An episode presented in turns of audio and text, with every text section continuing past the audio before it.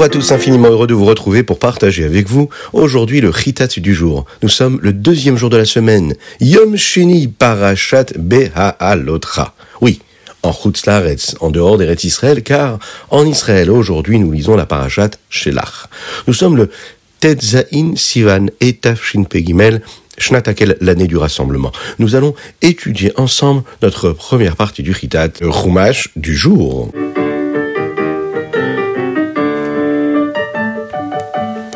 Nous parlons aujourd'hui des premiers-nés. Vous savez que les Lévi'im ont été choisis pour porter le tabernacle, le Mishkan, sur la route des bénis Israël. Ils avaient aussi la mission de chanter dans la chorale du Mishkan. C'est Akadosh Baruch qui les a choisis en lieu et place des premiers-nés. Vous vous en souvenez, juste avant la sortie d'Égypte, les bénis Israël ont été épargnés. Oui, lorsqu'il y a eu la Makat Bechorot, la mort des premiers-nés égyptiens, eh bien, les premiers-nés du peuple juif, eux, ont été épargnés. Et pour cela, Akadosh Baruch décide de choisir les premiers-nés. Ils sont sanctifiés pour Dieu. C'est pour cette raison-là que ce soit des premiers-nés hommes ou animaux devaient être consacrés et offerts à Akadosh Baruch à Dieu. Aujourd'hui, nous devons, nous aussi, offrir ce que nous avons le premier-né d'une famille en rachetant l'enfant par le Kohen, par l'intermédiaire du Kohen. À l'époque du Beth Amikdash, les Lévim, eux, remplaçaient donc les premiers-nés, et c'est eux qui avaient cette mission-là, comme nous l'avons dit, de porter le Mishkan. Vous vous demandez dans ces cas-là pourquoi est-ce que ce ne sont pas les premiers-nés qui avaient ce travail-là? Eh bien parce que les premiers-nés, malheureusement, ont participé à la faute du veau d'or, alors que les Lévim, eux, n'ont pas participé à cette faute-là. C'est donc Akadosh Baruch qui va les choisir à la place des premiers-nés. Alors à partir de quel âge les Lévim devaient servir? Eh bien, à partir de l'âge de 25 ans, ils devaient s'entraîner pendant 5 années durant. Et ensuite, ils commençaient leur travail à l'âge de 30 ans. Lorsqu'ils arrivaient à l'âge de 50 ans, là, ils devaient prendre leur retraite. Mais ils continuaient à servir et à aider leurs frères qui, eux, travaillaient dans le Mishkan, euh, par exemple en ouvrant ou en fermant les portes du temple, ou bien en jouant dans l'orchestre avec des instruments qui étaient beaucoup moins lourds, ou bien en chantant, ou bien en chargeant les, chariots euh, avec des objets les plus légers. Oui, oui, oui, nous sommes impatients de les retrouver, ces Lévi'im, avec la reconstruction du Beth Amikdash très rapidement, avec la venue de Mashiach, que l'on demande à Kadosh Baruch Et c'est une promesse qui nous enverra très très rapidement.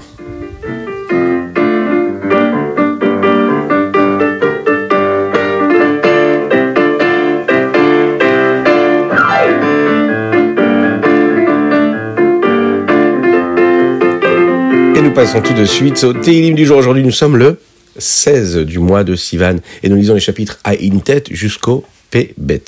Dans le chapitre P Aleph, nous disons comme ça Tikou bachodesh shofar bakese yom chagenu ki chok le Israël ou mishpat le loke Yaakov. Ces versets-là nous parlent de la sonnerie du chauffard, qui est une mitzvah essentielle de la fête de Rosh Hashanah. La Gemara, le Talmud, nous dit à ce propos que ces versets-là parlent de la parnassa, c'est-à-dire ce que l'homme va gagner comme argent pour nourrir son foyer chaque année. Euh, pendant Rosh Hashanah, on décide déjà ce qu'il va gagner. Alors il y a une discussion dans la Gemara.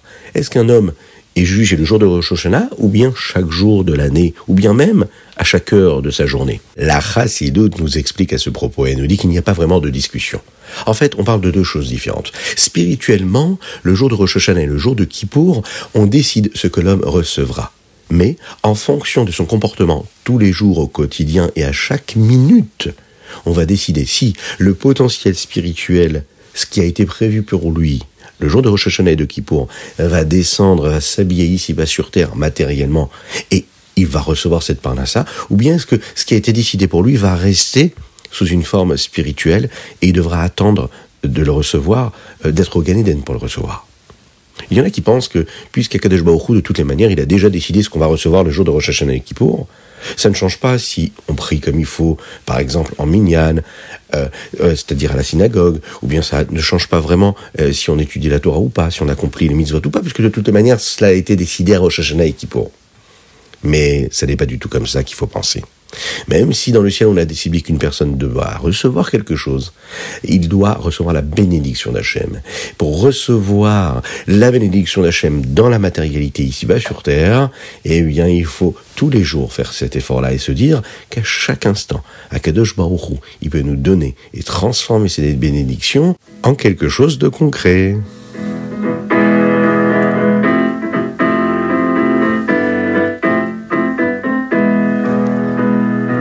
Nous passons tout de suite au Tanya. Aujourd'hui, nous sommes dans le Shaharai Chudve Haemuna, sixième chapitre.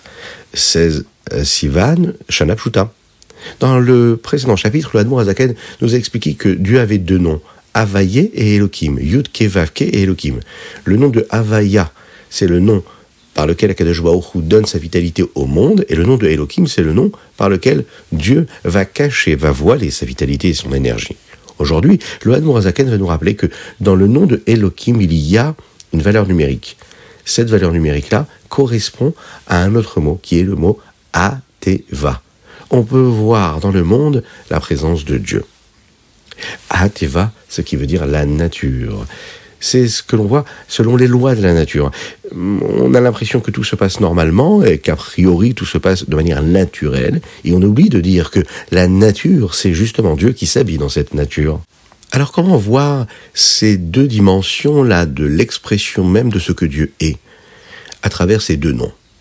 Le rabbi Zalman nous rappelle que le nom de Havaya, Yudkevavke, représente la vertu du chesed, de la bonté. Quant au deuxième nom, qu'Akadosh a ici, à savoir le nom de Elohim, lui représente la Gvura, la vertu de rigueur. Si le nom de Havaya et d'Elohim étaient deux choses différentes, eh bien on aurait dit que le Shem Havaya, c'est-à-dire Yud lui qui représente la bonté, serait celui qui donne, comme quand on donne quelque chose avec bonté, et on aurait dit que le nom de Elohim, on aurait dit que c'est le nom qui permet de prendre cette vitalité de chaque chose.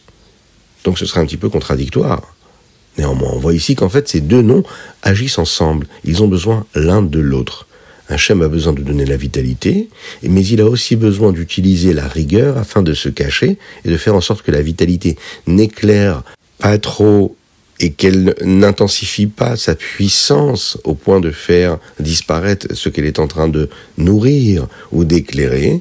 Et ça, c'est le Shem Elohim, le nom de Elohim, qui va permettre l'adaptation de cette énergie-là pour chaque élément du monde.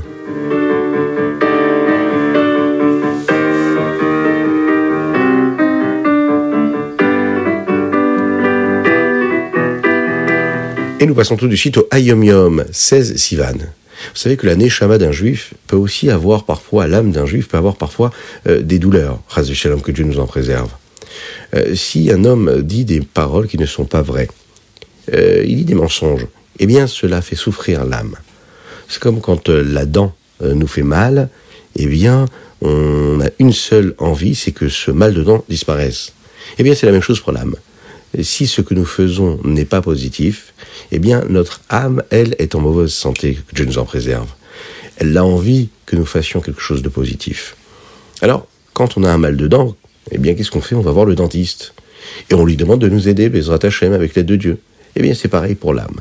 On doit savoir euh, qu'on a la possibilité de se sentir mieux, et qu'avec l'aide de Dieu, si on étudie par exemple mieux la Torah, et qu'on apprend à se comporter comme il faut, eh bien on répare ce mal-là que l'âme peut ressentir en fonction de notre mauvais comportement.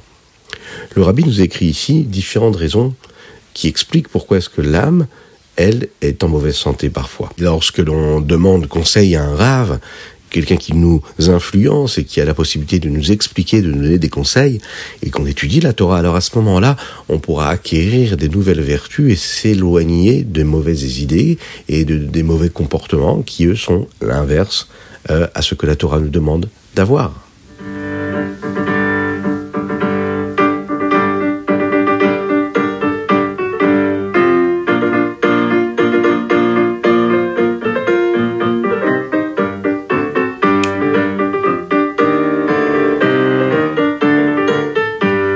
Et nous passons pour conclure notre Ruitatu du jour avec le Rambam.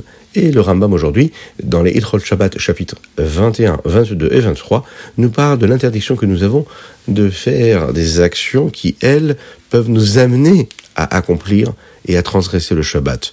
On va prendre un exemple très simple. Est-ce qu'on a le droit de porter, de prendre dans sa main un, crayon?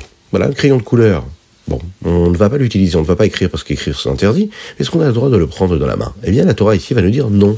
On n'a pas le droit de le prendre dans la main parce qu'on peut euh, se tromper et oublier que nous sommes aujourd'hui Shabbat à un moment donné et commencer à écrire. Et là, on va vraiment commettre un interdit. Eh bien, les trois chapitres ici d'aujourd'hui, le 21, le 22, 23, nous apprennent ici euh, énormément d'exemples et nous donnent énormément d'exemples euh, qui correspondent en fait à des actes qui ne sont pas interdits en soi, mais qui peuvent causer un interdit.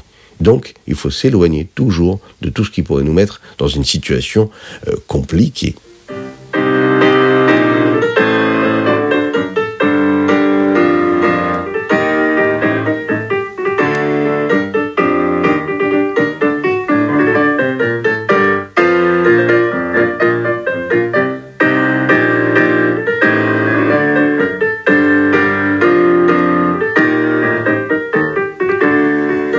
Voilà, c'était le Chita du jour. J'espère que vous avez passé un bon moment. J'en suis sûr. Les paroles d'Hachem, les paroles de Dieu imprègnent notre corps, notre esprit et notre âme et nous transforment l'existence. Que Dieu vous bénisse et qu'il vous protège, qu'il inonde votre journée de bonté, de grâce, de miséricorde et de joie véritable. Vous n'oubliez pas de sourire encore et toujours aujourd'hui. Euh, souriez en premier avant votre prochain. Vous allez voir, c'est extraordinaire. On n'oublie pas bien sûr de mettre une petite pièce dans la tzedaka, et par cela, Mashiach arrivera. On n'oublie pas également de penser très très fort à la guérison totale et complète de Avraham Nissim Ben Sultana. Aujourd'hui, nous avons une super dédicace qui nous est offerte par la maman d'un petit garçon qui s'appelle David, David Chetrit, qui lui célèbre aujourd'hui son cinquième anniversaire. On lui dit un grand Mazel Tov. Et on souhaite par la même occasion une bonne santé à ses parents, une belle réussite pour ses frères et sœurs, et bien sûr, la venue de Machiar très rapidement. Vous aussi, envoyez vos dédicaces au 06 61 76 87 70, WhatsApp, mais également sur le site internet ritat.fr. On me dit que vous n'êtes pas tous abonnés à la chaîne YouTube du Ritat.